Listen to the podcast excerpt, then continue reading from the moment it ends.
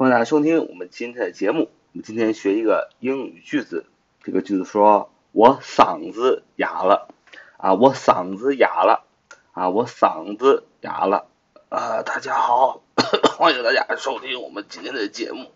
你这样的状态就叫我嗓子哑了。那么怎么说呢？要这么说：I am losing my voice. I am losing my voice. I am losing my voice.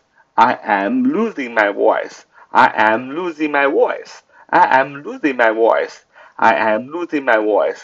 I am losing my voice. I am losing my voice，就是我嗓子哑了。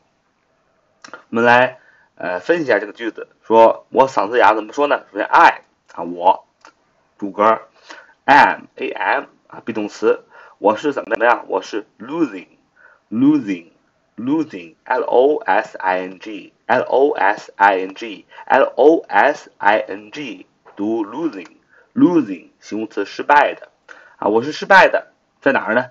在 my voice，在我的声音上，my 我的 m y my voice v o i c e v o i c e v o i c e 是 voice 名词声音，所以加起来就是我嗓子哑了。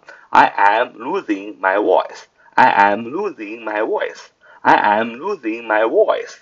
I am losing my voice. I am losing my voice，就是我嗓子哑了。